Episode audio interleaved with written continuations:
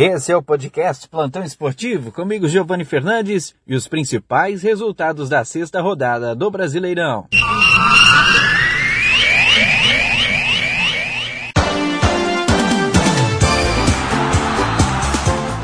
A sexta rodada do Campeonato Brasileiro começou nesta quarta-feira. Nós tivemos o Atlético Goianiense voltando a vencer, bateu o Fluminense por 1 a 0 e a situação não é nada boa para os lados do Morumbi. O São Paulo recebeu o Cuiabá e ficou no 2 a 2. O Flamengo ganhou do Fortaleza por 2 a 1. O Palmeiras também perdeu, foi ao Nabia Bichedi e perdeu para o Bragantino por 3 a 1.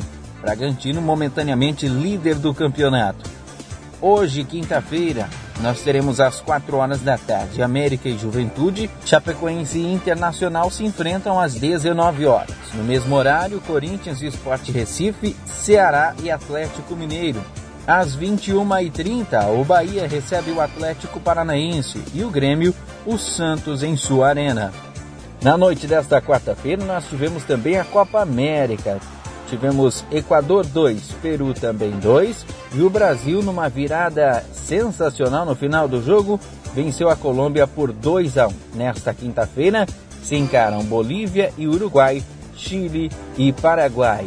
Para você que segue acompanhando os resultados, para você que vai torcer, vai acompanhar. Bom futebol para você e até a próxima.